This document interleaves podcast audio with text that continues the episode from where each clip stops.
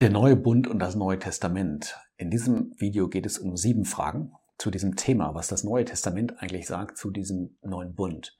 Frage Nummer eins heißt, führt das Neue Testament einen, einen neuen, neuen Bund ein? Mit anderen Worten, meint das Neue Testament, wenn es vom neuen Bund spricht, tatsächlich den Bund, den Jeremia erwähnt hat, in Kapitel 31, Vers 31? Oder führt das Neue Testament tatsächlich etwas anderes ein und nennt das neuen Bund? Die, die Frage ist eindeutig nein. Wenn das Neue Testament von dem neuen Bund spricht, meint es genau den, der bekannt war aus dem Propheten Jeremia. Ich lese mal aus ähm, Hebräer 8. Und da wird der Grund angegeben, warum dieser neue Bund eingeführt wurde. Und da ist ganz eindeutig, dass er sich, da wird sogar zitiert, da ist ganz eindeutig, dass der Bund gemeint ist, den Jeremia angekündigt hat. Vers 7 sagt, wenn jener erste Bund untadelig wäre, so wäre kein Raum gesucht worden für einen zweiten. Also der erste Bund ist der vom Sinai. Ja, der erste Bund mit dem Volk Israel ist gemeint. Und der zweite, das ist dieser neue Bund. Und dann wird zitiert aus Jeremia 31, denn tadelnd spricht er zu ihnen, siehe Tage kommen und so weiter, da ich in Bezug auf das Haus Israel und so weiter einen neuen Bund mache. Das heißt, wenn das Neue Testament vom neuen Bund spricht, ist genau der aus Jeremia gemeint. Die zweite Frage ist, ändert das Neue Testament den Inhalt dieses Bundes in irgendeiner Weise? Manche haben das gedacht, sie haben gesagt, der neue Bund bedeutet einfach Gnade und deshalb schließt Gott im Neuen Testament einen Bund mit der Versammlung und der bedeutet, sie lebt in der Gnade. Aber das liest man nicht im Neuen Testament. Wenn man hier weiterliest in Hebräer 8, da wird zitiert, da geht es um diese vier Segnungen aus Jeremia 31. Und in keiner Weise wird der Inhalt abgeändert. Diese vier Segnungen bleiben bestehen. Sie werden weiter in Aussicht gestellt. Und dasselbe gilt für die Segnung, dass Israel das Land besitzen wird unter der Herrschaft des Messias.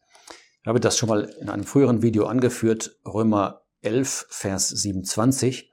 Da steht, dass der Erretter kommen wird aus Zion und dass dies der Bund ist, den Gott ihnen versprochen hat. Aus Zion wird der Erretter kommen und dies ist für sie der Bund mit mir, wenn ich ihre Sünden wegnehme. Eine eindeutige Anspielung auf diesen Bund. Also beides bleibt. Die geistlichen Segnungen und die irdischen materiellen Segnungen für Israel. Und damit habe ich fast schon die dritte Frage beantwortet, nämlich endet, ändert das Neue Testament die Vertragsparteien? Auch das ist so eine Frage, die viel diskutiert wird.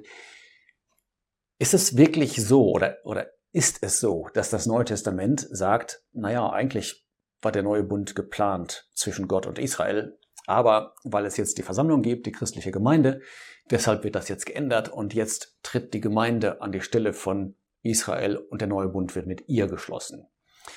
Ich lese das nicht im Neuen Testament. Nochmal, Hebräer 8. Ähm, hier wird, hier, hier wird zitiert und da steht in Vers 10, dies ist der Bund, den ich dem Haus Israel errichten werde, nach jenen Tagen. Und auch vorher in Vers 8 schon, in Bezug auf das Haus Israel und in Bezug auf das Haus Juda. Das heißt, als dieser Brief geschrieben wurde, bestand die Versammlung längst, die christliche Gemeinde. Wenn es wahr wäre, dass die Vertragspartei geändert wird, dann wäre hier der Augenblick gewesen zu sagen, eigentlich war das so vorgesehen mit Israel, aber jetzt wird dieser Bund mit der Versammlung geschlossen. Aber das steht hier nicht, sondern es wird beibehalten. Gott sagt, ich werde diesen Bund schließen mit Israel und mit Juda. Manche haben natürlich gesagt, naja, äh, die Versammlung ist ja Israel. Da gehe ich jetzt nicht näher drauf ein, denn dazu haben wir schon ein Video gemacht. Link findet man in der Beschreibung. Frage Nummer vier ist der neue Bund nicht einfach das Neue Testament? Die Antwort hier heißt ja und nein. Sprachlich ja. Das griechische Wort für Bund, ja, Diatheke, ist ein Wort, das man sowohl mit Testament als auch mit Bund übersetzen kann. Und es gibt sogar eine Stelle im Hebräerbrief, wo diese Tatsache benutzt wird und wo man tatsächlich mit Testament übersetzen muss. Da ist die Rede in Hebräer 9, Vers 15 davon, dass der Jesus der Mittler eines neuen Bundes ist. Und dann wird gezeigt, dass der Tod eintreten muss, damit dieser Bund gültig werden kann. Und die Begründung ist Vers 16, denn wo ein Testament ist, da muss auch der Tod eintreten, der Tod dessen, der das Testament gemacht hat. Also hier wird diese Tatsache ausgenutzt. Das Wort kann beides bedeuten. Und es wird benutzt, um zu zeigen, der Tod des Herrn Jesus ist die Grundlage dieses Bundes. Aber das Neue Testament, also bestehend aus den 27 Büchern, ist natürlich etwas vollkommen anderes als der neue Bund, nämlich der Vertrag zwischen Gott und Israel, der einseitige Vertrag, wo Gott seinem Volk Segen verspricht. Ähm, leider wird das manchmal verwechselt, der, der neue Bund und das Neue Testament. Und es wird dann gesagt, und damit komme ich zu der nächsten Frage, was heißt im neuen Bund leben? Man hört das in letzter Zeit häufig. Ähm, es wird davon gesprochen, du musst im neuen Bund leben. Und man meint damit, du musst dir klar sein, dass man, dass wir als Christen nicht unter Gesetz sind, sondern unter Gnade. Das ist natürlich richtig, dass wir nicht unter Gesetz sind, sondern unter Gnade. Aber dann lässt man, belässt man es besser auch bei dieser Ausdrucksweise. Das Neue Testament fordert uns nie auf, im neuen Bund zu leben. Denn wie wir schon gesehen haben, wird dieser neue Bund mit Israel geschlossen in der Zukunft, auch wenn wir schon den Mittler dieses Bundes kennen und die Vergebung, die Israel darin versprochen wird, heute schon genießen. Frage Nummer 6. Warum nennt Paulus sich Diener des neuen Bundes? Äh, die Frage spielt an auf 2. Korinther 3. Und da sagt Paulus wirklich in 2. Korinther 3, Vers 6, der uns tüchtig gemacht hat zu Dienern des neuen Bundes. Und dann wird manchmal gefragt, wenn Paulus sich doch als Diener des neuen Bundes bezeichnet, dann muss der neue Bund doch mit der Versammlung, mit der Gemeinde, mit Christen geschlossen worden sein.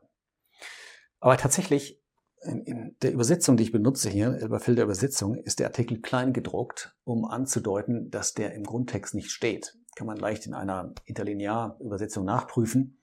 Da steht eigentlich Diener neuen Bundes oder neue Bunddiener. Und das bedeutet so viel wie, Paulus sagt, wir haben einen Dienst, der den Charakter des neuen Bundes hat, das heißt den Charakter der Gnade, weil der neue Bund ja ein einseitiger Bund ist. Und wenn man das Kapitel liest, 2. Korinther 3, dann merkt man, dass es genau darum geht. Man findet da eine Gegenüberstellung.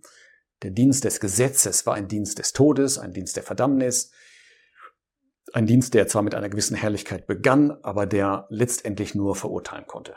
Auf der anderen Seite steht das Evangelium, dieser Dienst der Gnade, der wirklich nicht nur ein Maß an Herrlichkeit bringt, sondern der uns als Christen dahin bringt, dass wir die Herrlichkeit Gottes sehen können im Angesicht Christi und dass wir das genießen können und sogar dabei transformiert werden, umgestaltet werden.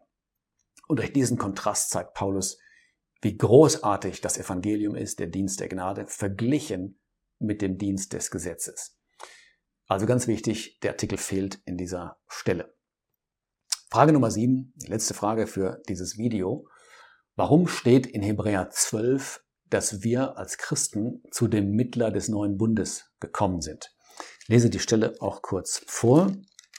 Das ist Vers 24. Ihr seid gekommen zu Jesus, dem Mittler des neuen Bundes. Wenn man den ganzen Abschnitt jetzt liest, merkt man, es geht, es, es geht wieder um diese Gegenüberstellung. Ihr seid nicht gekommen zu dem gesetzlichen System, zum Sinai mit Donner und Schrecken und so weiter, sondern ihr seid gekommen. Und dann werden Dinge aufgezählt, die zum christlichen Glauben gehören. Und das Schöne ist, hier steht jetzt nicht, ihr seid gekommen zu dem neuen Bund. Ja, obwohl der neue Bund viel höher ist als der alte Bund, viel erhabener, weil es ein Bund der Gnade ist und weil, weil Gott die Verantwortung übernimmt. Aber was hier steht, ist noch besser. Hier steht, ihr seid gekommen zu Jesus, zu dem Mittler. Eine seiner Herrlichkeiten ist, dass er diesen Bund vermittelt hat, möglich gemacht hat. Aber wir sind viel näher dran. Wir sind nicht zu dem Bund gekommen, sondern zu der Person, der die Grundlage dafür gelegt hat.